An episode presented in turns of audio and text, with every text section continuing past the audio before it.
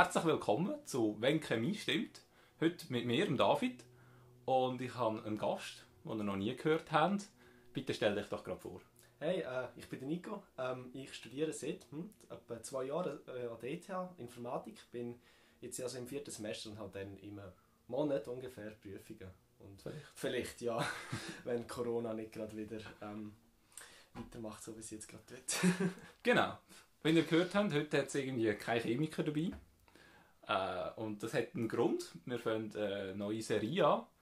Und zwar möchten wir versuchen, möglichst viele verschiedene Studiengänge zu porträtieren. Und das ein bisschen aufzumachen, ein bisschen die ganze Breite an Möglichkeiten zeigen, die man hier hat. Und darum haben wir heute Nico und wir reden heute über das Informatikstudium in unserer neuen Serie «Was studiert man eigentlich in Informatik?» Nico, äh, erzähl mal, was macht man im Informatikstudium? Was lernt man und was hat man eigentlich so für Vorlesungen? Ja, ist, noch, ist, ist eine gute Frage, finde ich, weil ähm, also, ich habe es mir anders vorgestellt, bevor ich mit dem Studium angefangen habe, wenn ich ehrlich bin. Ähm, viele Leute haben ja immer so gesagt, ui, wenn du Informatik studieren, vor allem an der ETH, dann hast du mega viel Mathe und eigentlich nichts Praktisches und bist eigentlich die ganze Zeit nur am Formeln umschieben und so.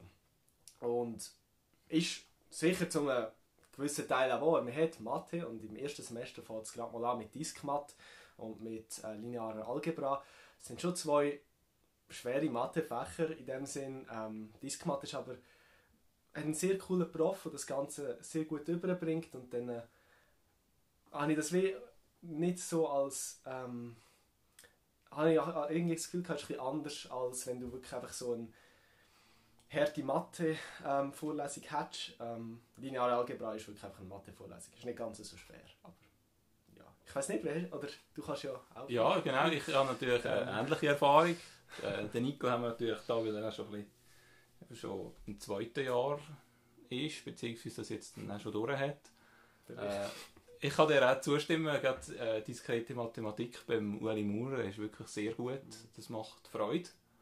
Äh, auch wenn eigentlich das Thema nicht einfach ist, aber ähm, ist wirklich sehr ein guter Pädagoge, äh, der das sehr gut übermittelt. Äh, das ist wirklich... Man, man merkt ja richtig, dass, er, dass das ihm auch wichtig ist, dass er gut äh, didaktisch kann. Extrem, Ähm. er gibt sich mega Mühe, das auch immer besser zu machen Mhm. und zu verfeinern. Das ist so.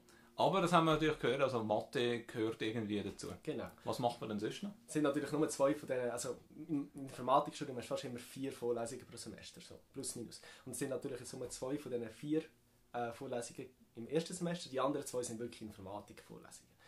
Ähm, Einführung ins Programmieren, komplette Programmiervorlesung, wirklich ähm, von null an beim Programmieren. Ähm, für die, die es interessiert, Java ist die Programmiersprache, die man braucht.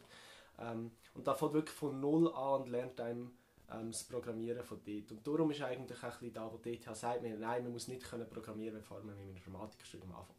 Das hat sicher viel mit dieser Vorlesung zu tun, weil sie die im ersten Semester ähm, so nicht nur anbieten, sondern man muss sie machen und man muss auch bestehen.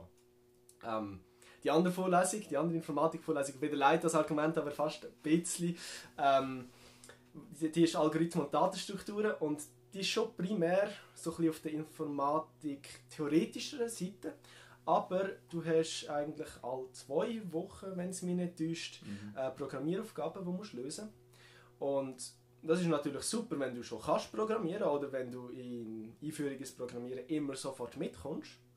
Aber wenn man in der Einführung in Programmierung ein bisschen Mühe hat beim Mitkommen oder vor allem noch nie programmiert hat, ähm, hat man gesehen, dass bei Mitstudenten öfters mal ein Problem gegeben hat und dann die ein bisschen hinterdrein sind bei dieser Vorlesung, und, weil sie in dem Sinn wie abhängig ist von der anderen Vorlesung, die du parallel hast. Und Mhm. es ist sicher nicht das Einfachste. Also es hat sicher Vorteile, wenn man schon mal etwas gesehen hat, so mit, oder schon mal gesehen hat, wie Java-Code aussieht und sich ein bisschen etwas kann Das stimmt, ja. Das habe ich auch so wahrgenommen. Jetzt für mich auch nicht unbedingt persönlich, aber auch bei vielen anderen. Äh, dass das dort ein bisschen schwierig ist, dass man zwar eine Vorlesung hat, wo einem das Programmieren selbst von Grund auf beibringen, aber gleichzeitig äh, wird es in der anderen Vorlesung schon irgendwie fast vorausgesetzt. Also man muss es einfach können anwenden, was natürlich nicht so gegeben ist, wenn man das vorher noch nie gesehen hat. Mhm. Vielleicht können wir da natürlich auch gerade darauf eingehen, was so ein bisschen die Voraussetzungen sind Mhm. im Studium oder wie man sich gut kann darauf vorbereiten kann. Schön. Ja, ähm, äh, wenn wir es jetzt gerade davon kennen, also ich glaube, es ist sicher sinnvoll, wenn man mal äh, vor dem Studium will, wird etwas, vielleicht, man muss nicht gerade eine riesige App programmieren oder eine Website machen oder was auch immer, aber wenn man einfach mal ein bisschen reingeschaut hat, wie das Programmiercode ausgeht, was das Konzept ist beim Programmieren, ähm, das spielt nicht mal so eine Rolle, was für eine Programmiersprache, aber einfach mal so ein die Grundidee verstanden zu haben, denke ich, hilft. Das ist sicher so. Ähm, nehmt euch mal irgendwas, Programmieranleitung, Ja. Einführung ähm, und dann lernen, was sind Variablen, was ist eine Funktion, äh, Übergabewert, Rückgabewert. Äh, und so ein bisschen, einfach ein, bisschen ein, Gefühl entwickeln, so ein bisschen wie baut man irgendeine Idee, die man hat, irgendeinen Funktionsablauf, irgendwas, wie würde ich das jetzt in Programmiercode, egal was für eine Programmiersprache, wie würde ich das umsetzen? Mhm. Wenn man die Intuition schon ein bisschen hat, dann fällt einem vieles leichter. Das habe ich auch das Gefühl, ja. Ähm, und, und jetzt, aber nicht, dass da falsche Eindrücke sind, also man muss nicht schon mega viel können. Also wir müssen dann nicht schon ein mega GUI können programmieren mit Das interessiert sowieso nicht, übrigens. Ja, Also, irgendwie grafisch irgendwas, ähm, das, das das fünfte Semester, wenn man will, dann. äh, im fünften Semester, okay. Also nicht einmal eigentlich GUI, es ist dann mehr grafisch einfach allgemein ein bisschen. Okay. Okay. genau, also es ist wirklich einfach so ein bisschen die Grundprinzipien kennen. So. Mhm. Ja, und mathematisch denke ich, wenn man in der Kante gut mitkommt, ist, sollte es kein Problem sein, weil mit, für Diskmat muss man eigentlich keine Vorkenntnis haben. Meiner Meinung nach. Dort fällt wirklich eigentlich Das stimmt, alles. ja. Das ist eigentlich so, man schaut sogar nochmal sehr exakt an, was die natürlichen Zahlen sind und was jetzt eine Addition ist, was eine Subtraktion ist. Und das mag jetzt sehr einfach tönen, ist es dann plötzlich nicht mehr. Ähm, aber durch das ist es wie auch, kann man problemlos ohne irgendwelche Vorkenntnisse das belegen. Man muss aber Zeit investieren, weil es tönt einfach, da irgendwelche Additionen zu machen, aber zum Teil geht dann äh, 3 plus 4 halt plötzlich wieder 0. Ähm, Genau. Was äh, zum Teil halt schon ein bisschen verwirrend ist. Genau, es ist dann einfach äh, viel all- allgemeiner eigentlich, was man anschaut, Mhm. als so wie man es kennt. Aber man muss das nicht irgendwie schon wissen oder können. Nein, überhaupt nicht. Aber ich denke, mathematisch muss man sicher irgendwie so ein bisschen offen sein. Mhm. Äh, gewisse gewisses Interesse haben. Ja. Ähm, es bringt sicher nichts, wenn man jetzt irgendwie in Mathe immer mega Mühe hat und, oder, oder es einfach einem überhaupt nicht interessiert. Mhm. Äh, ist es nicht so, dass man in Informatik äh, nur wird programmieren oder nur äh, Computer zusammenbauen oder irgendwas. Äh, die mathematischen Grundlagen sind doch auch wichtig, natürlich auch, weil Themen wie äh, Kryptographie natürlich wichtiger denn je sind und für das lernt man auch die Grundlagen. Oder? Ja, voll. also das ist natürlich jetzt sehr spezifisch für das Informatikstudium an der ETH. Ähm, wir kennen jetzt auch äh, Leute, die mit uns in Kante sind, die ein Informatikstudium an der Uni oder an der Fachhochschule angefangen haben. Und dort ist der Matheanteil deutlich kleiner und auch die, also die Komplexität vom Inhalt, der behandelt wird, ein bisschen kleiner. Also wenn man sich für Informatik interessiert, aber weiss, Mathe ist gar nicht sein Ding, dann ist das sicher auch eine Option. Mhm. Es ist ähm, vielleicht nicht dann immer das, was sich alle vorstellen. Also jetzt gerade ein Kollege, der mit uns in Kante ist, hat an der Uni den Bachelor oder schließt diesen Sommer den Bachelor ab, hat sich jetzt aber für einen Master an der ETH beworben, weil er das Gefühl hatte, er hat zu wenig gelernt, informatiktechnisch an der Uni und würde eigentlich gerne von, mehr von dem lernen, was wir ihm mal erzählt haben, was man jetzt an der ETH lernt. Also es ist dann halt wirklich ein Trade-off. Man hat zwar weniger Mathe, aber einerseits mehr Wirtschaft und dafür halt auch ein bisschen weniger in-depth Informatik. Mhm. Genau. Jetzt, wenn wir so davon ausgehen, man ist jetzt noch in der Kante, hat noch alle Optionen offen, äh, aber es ist gleich so Informatik, so das, was einem interessiert. Jetzt, äh, was kann man in der Kante schon machen, quasi, um sich möglichst gut darauf vorzubereiten? Wenn ich jetzt ganz ehrlich bin, bin ich mir nicht sicher, ob das in allen Kantonen so ist, aber ähm, in vielen Kantonen gibt es ein Ergänzungsfach Das Informatik. glaube ich, tatsächlich in allen. Gibt es das in allen? Äh, Irrtum vorbehalten. das sollte es überall geben, es steht in der Maturitätsverordnung. Okay, super. Also das äh, ist zumindest bei uns ähm, recht gut gewesen, habe ich gefunden. Mhm. Hat jetzt zwar, wenn ich ehrlich bin, für das erste Semester gar nicht gebracht. Ähm, für die weiteren Semester dann schon. Ähm, aber es gibt äh, doch, wobei im Programmieren haben wir schon ein bisschen angeschaut. Auch, dass Wir haben Programmieren eigentlich all die äh, Stimmt. Grundsätze gehabt und Wir Algorithmen. Wir haben ein bisschen Sortieralgorithmen angeschaut. gehabt. Das weiss ich gar nicht. Das haben wir, glaube ich, gemacht, wenn ich mich richtig erinnere. Wir haben Sortieralgorithmen gehabt. Und die kommen im ersten Semester noch einmal. ja. Aber auch viele Sachen, so wie äh, Netzwerksachen, die wir jetzt im Mhm. Ergänzungsfach angeschaut haben, oder theoretische Informatik mit ähm, Finite State Automaten und so, das kommt dann erst später. Genau. Ähm, nicht, aber äh, eben, es hilft. Also, ähm, da, all, es ist mega hilfreich, wenn man all das Zeug schon mal gehört hat. Und ähm, ja, wenn, und meine, wenn man dann sieht, ah, warte, das gefällt mir jetzt gar nicht, dann ist das auch schon ein äh, wichtiger Hinweis. Das ist natürlich so. ja. man kommt ist im gut. Studium nicht drum herum. Genau. Die Mathe nimmt immer mehr ab. Also das ist wirklich also sehr angenehm. Im Basisjahr, wenn es ein bisschen durchfiltern, darum hat man dort äh, im 2x2 Fächer eigentlich. Warte, meistens zwei Semester. Ist, eigentlich äh, nur eins? Ist nur eins, ist nur Analysis. Also man hat eigentlich drei Fächer von acht im ersten Jahr, wo Mathe sind. Mhm. Oder mathematisch. Ähm, ja, es ist, es ist in Ordnung, finde ich. Wenn man dafür weiss, wenn, dass man es nachher nicht mehr so hat. Genau, ja. Und die Grundlagen sind wichtig. Also. ja, genau. Jetzt hast du vorher gerade gesagt, so pro Semester hat man eigentlich vier Fächer, Vorlesungen. Ähm, das klingt jetzt nach mega wenig für Leute, die andere Studiengänge kennen. Da gibt es Studiengänge, die irgendwie acht, neun verschiedene Vorlesungen haben. Hat man denn da einfach quasi jeden Nachmittag frei oder wie funktioniert das? Also, je nach Stundenplan denke ich, kann schon sein, dass du zwei Nachmittage frei hast. Zumindest keine Vorlesungen dann. Aber was im Studium bisschen anders ist als an der Kante ist, dass frei halt nicht heisst, ja, ich mache jetzt gar nichts. Ähm, es ist so, dass man jetzt zu all diesen vier Vorlesungen hat man meistens noch Übungsstunden. Ähm, die sind vor allem am Anfang sehr wichtig und am Anfang habe ich das Gefühl, habe ich recht gute Übungsleiter ähm, gehabt. Und die sind wirklich, das ist wie zusätzlich zu der Vorlesung, wo man ähm, Übungen anschaut, Übungen löst und auch Teil, von der, Teil vom Stoff von der Vorlesung repetiert.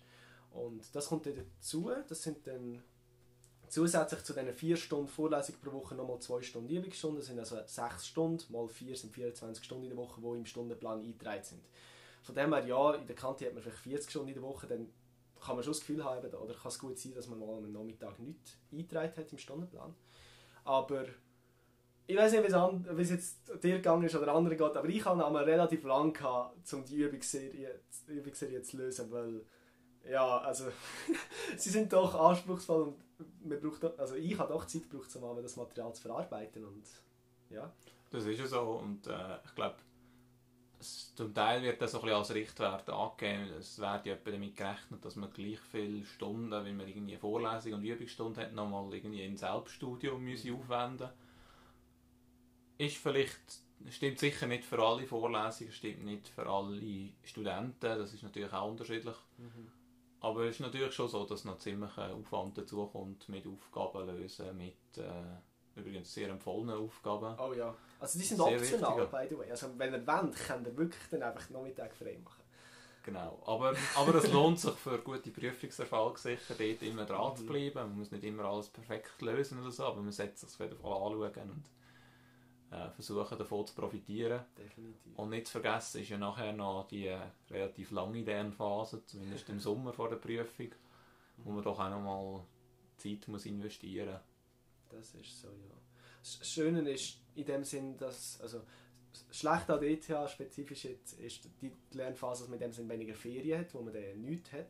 Der Vorteil ist, wenn man während dem Semester noch nicht mitgekommen ist, dann hat man Zeit, um das wieder aufzuschaffen. Und ähm, ich behaupte, das ist sicher auch einer der Gründe, wieso dass dann halt die Ansprüche für die Prüfung an der ETH zum Teil auch ein bisschen höher äh, sind, weil Professoren wissen, wir haben noch Zeit gehabt, um das wieder ähm, aufzuarbeiten und es ist nicht direkt nach dem Semester Prüfung, aber durch das lernt man halt sehr viel mehr und ähm, es ist dann, man ist auch im nächsten Semester wieder parat mit allem, weil ja, man hätte halt nur zwei, drei Wochen Ferien gehabt. Ähm, aber es klingt jetzt schlimmer als es ist. Also die Lernphase ist, heisst Lernphase, ist für mich persönlich immer so eine Lernferienphase, ich weiß nicht. Also, kommt auch darauf an, wie viel man unter dem Semester macht. Denke es. Und äh, dazu kommt sicher, dass man äh, gerade in dieser Phase, aber natürlich auch sonst während dem ganzen Studium relativ viel so ein bisschen Selbstmanagement auch lernt. Oder? Man muss mhm. sich können einteilen und, und schauen, wann macht man wie viel und so. Ich denke, das war für dich sicher auch so. Gewesen, oder? Ja, definitiv. Also das ist wahrscheinlich, wenn wir es dann von äh, was sollte man vor dem Studium machen, oder äh, das ist nicht in dem Sinne etwas, was man vor dem Studium machen sollte, aber wenn man weiß, man hat keine Selbstdisziplin, wird es wahrscheinlich schwierig. Oder wenn man nicht weiß, wie man sich das Zeug am besten aufteilt und dann einfach immer nur rausschiebt, dann wird es wahrscheinlich schwierig.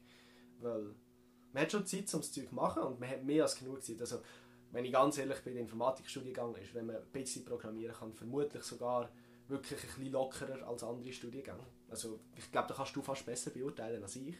Aber ähm, so habe ich das Gefühl, wenn ich mit anderen Leuten rede, dass ich schon gesamthaft gesehen ein bisschen lockerer habe als andere. Das könnte vielleicht sein, wobei das geht auch nicht allen Studenten gleich. Ich glaube, wenn ich so ein bisschen höre von anderen, nachdem, da ist der Aufwand schon auch sehr groß. Also, Aber ich denke, es jeden Fall natürlich sehr unterschiedlich, was man schon mitbringt und wie rings einem fällt, gewisse Sachen aus der Vorlesung mitzunehmen oder nicht. Mhm. Äh, das ist sicher ja. dort noch so ein bisschen der Unterschied. Ja, jetzt, ähm, wenn wir so auf verschiedene Studierende kommen und so, ähm, sind immer noch ein eine Frage, so, wie viele Frauen hat es eigentlich? Frauenquote. Jetzt sind wir hier zwei Männer, das ist eigentlich relativ schlecht. Das ist ziemlich schlecht, ja. Ähm, vielleicht müssen wir auch schauen, dass wir noch eine Informatikerin hier bekommen. das wäre noch interessant. Ähm, ich habe mal schnell noch nachgeschaut, so ein bisschen Frauenquote yeah. in Informatik ist relativ ähm, frustrierend. Sie steigt zwar alle Jahre ein bisschen, aber ähm, zumindest letzter, also eigentlich in deinem Jahrgang, yeah. ist sie bei 12,2 Prozent. Ist das, ist das höchst oder, Hoch- oder Tief für Informatik? äh, sie ist in den letzten Jahren irgendwie von 8, 9, 10, 11, 12. Es steigt okay. immer ein bisschen, das ist gut. Und was auch interessant ist, ähm, dass eigentlich Frauen nicht irgendwie würden in einem höheren Maß verloren gehen über Studium. Also das heisst, mhm. die Quote nimmt nicht ab zum Master oder sogar zu Doktorat, sondern eher ein bisschen dazu. Also Im Doktorat gibt es sogar ein bisschen mehr Frauen als im Bachelor anfangen. Also der Anteil ja. ist höher. So. Interessant. Das ist noch interessant. Ähm, soll heissen, Frauen lassen euch nicht irgendwie entmutigen oder irgend so? Definitiv nicht. Definitiv nicht. Also ich, der Anteil äh, weibliche Professorinnen, der ist sogar etwa gleich hoch wie weibliche Studentinnen. auch zu tief, aber ähm, auch das es vor allem gerade auch im zweiten Semester. Man hat ja. bereits eine Professorin. Die ist wirklich sehr gut. Also die schlägt viel von ihren männlichen Kollegen definitiv das im Amt als Professor. Genau. Und zumindest äh, jetzt bei mir sind auch in äh, in der Mathe vorlesen, sogar in lineare mhm, Algebra, viel, ja. als auch in Analysis haben wir äh, Professorinnen gehabt. Das stimmt. Genau. Also ich habe im Jahr Informatik drei Professorinnen gehabt, im Jahr Physik keine. Nur so. Krass. Ja. ja. Aber ist natürlich auch ein kleiner Ausschnitt natürlich. Mhm. Genau. Ja, jetzt äh, ist natürlich auch die Frage, für dich persönlich, was ist das Beste daran, oder? Was, ja? ähm, was ist so für dich wirklich das, was dich motiviert, wieder in die Vorlesungen zu gehen, oder? Ja.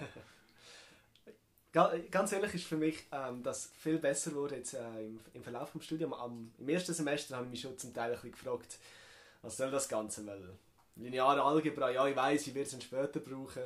Ähm, Diskmat ist interessant gewesen, ähm, mathematisch, aber jetzt auch nicht etwas, was ich halt jeden Tag würde machen Und dann ist wie Einführung ins Programmieren ist für mich persönlich nicht sehr spannend gewesen. Und dann ist Algorithmen und Datenstrukturen fast so ein bisschen spannendste gewesen. Dort habe ich wirklich etwas Neues gelernt. Und das ist aber viel besser geworden, jetzt Semester für Semester, ist immer wieder interessantes Zeug dazugekommen. Und vor allem auch Zeug, wo ich niemals gedacht hätte, dass ich das in dieser Zeit wär, äh, könnte verstehen. Also, klingt jetzt vielleicht ein bisschen blöd, aber jetzt nur schon im zweiten Semester schaut man wirklich auf, baut man auf, von Transistoren einen ganzen Computerprozessor auf und versteht dann zu einem sehr grossen Teil und wenn man will, wahrscheinlich sogar komplett, wenn man noch ganz viel Zeit investieren dort, aber zu einem sehr grossen Teil einen Prozessor. Man baut sogar einen virtuell auf einem FPGA, was ehrlich gesagt ich mir niemals hätte vorstellen vor dem Studium, dass ich das innerhalb von einem Jahr könnte lernen und war sogar nur innerhalb von einem Semester. Gewesen. Und so Zeug finde ich schon mega cool, weil du verstehst plötzlich Sachen, die vorhin einfach sind so, ja, das, das können irgendwelche Freaks, aber ich nicht. ja. Also nicht irgendwie nur für Freaks oder so. ja, nein, ich finde das wirklich mega cool. Du schaust so Zeug an, wo, mhm. wo mega kompliziert ist oder wo du dir mega kompliziert vorstellst und wenn du es anschaust, ist es schon noch kompliziert, aber es ist machbar. Und, mhm. nicht, äh, und das ist wirklich von Semester zum Semester wirklich cooler geworden, habe ich so das Gefühl. Es ist ja wichtig, dass man so ein bisschen Durchhaltevermögen hat und ja. dann auch Geduld hat quasi auf den weiteren Semester und immer wieder offen ist für Neues, was dazukommt. Irgendwie sind einfach die Frühlingssemester in Informatik sowieso immer besser als die Herbstsemester. Ich weiß nicht wieso, aber hat vielleicht auch mit der Sonne zu tun. ist sicher auch so, ja, ist sicher motivierender. Ausser äh, man hat irgendein Jahr, wo man äh, der halbe Frühling, Sommer muss daheim bleiben. Ja, das kann. Ich hoffe, dass das auch mal wieder besser wird. Ja, und zum Schluss vielleicht noch so ein bisschen als Ausblick, wenn man jetzt das Studium abgeschlossen hat. Zum einen mal, ja, was gibt es für Abschluss, beziehungsweise was macht man so? Du bist jetzt im Bachelor. Mhm. Ähm, Masterstudiengang gibt es mhm. auch, oder? Mhm. Gibt die Option von einem Doktorat. Was macht man nach dem Studium? Was gibt es für Optionen? Ähm, ich, ich probiere möglichst gute Auskunft zu geben. Ich glaube, ich bin vielleicht nicht die beste Person, weil ich selber noch nicht so genau weiß, wie es bei mir dann im Jahr weitergeht. Ähm, aber eben, es gibt viele Masterstudiengänge, was in dem Fall sogar sehr cool ist, weil es gibt wie die Informatik äh, Masterstudiengang, wo in dem Sinne kannst du einfach dich auf ein Gebiet für Informatik spezialisieren. Es gibt einen allgemeinen Informatik Master, wo von allen spezialisierten Masterstudiengängen ein bisschen kannst Zeug zusammensuchen. Und dann gibt es wie noch zwei spezielle Informatik-Master. Einer ist der Master in äh, Cybersecurity, der ist glaube vor zwei Jahren neu geschaffen worden, weil der Bund das beantragt hat und dann haben DTH und DPFL zusammen den Masterstudiengang geschaffen. Der ist separat vom Master für Informationssicherheit. Zumindest formell im Moment ist es inhaltlich noch ziemlich ähnlich. Ähm, wird sich vermutlich auch noch ein bisschen ändern, weiß ich nicht. Und jetzt glaube ich noch einen zweiten, irgendwie so etwas mit Data Science oder so, aber ich, oder, oder nein, Robotik.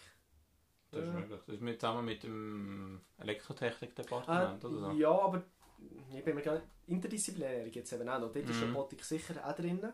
Und dort hat es auch noch so Zeug wie Bioinformatik oder Biomedical Engineering, Biotechnologie, ähm, äh, Quantum Engineering hat es glaube ich auch irgendwo noch drin und Nuclear Engineering und ähm, ja, also es hat sehr interessantes Zeug, auch wenn man sich in dem Sinne jetzt nicht, wenn man nach dem Informatik-Bachelor merkt, ah, warte, ich will eigentlich noch ein bisschen mehr Bio, ich will noch ein bisschen mehr irgendwas anderes, dann kann man auch dort, ähm, ich glaube, dort muss man sich aber bewerben dafür. Dann. Dort Vermutlich. Studienplätze gibt es auch eine Auflagenvorlesung. Ja, so. das sicher. Genau. Ja, und sicher ähm, zu erwähnen ist natürlich auch, dass Informatik äh, sehr ein gutes Arbeitsumfeld ah, ja. beziehungsweise sehr gesuchte Leute sind natürlich. Es sind immer äh, zu wenig Leute mhm. meistens und gerade auch Leute mit guter Ausbildung sind natürlich auch gesucht. Sie sagen einem am Studieneinführungstag, ja, die Idee ist nicht, dass wir nach dem Bachelor dann äh, die Uni verlassen und gehen arbeiten, aber es machen ganz, ganz viele an DTH und ihr kommt easy einen Job über.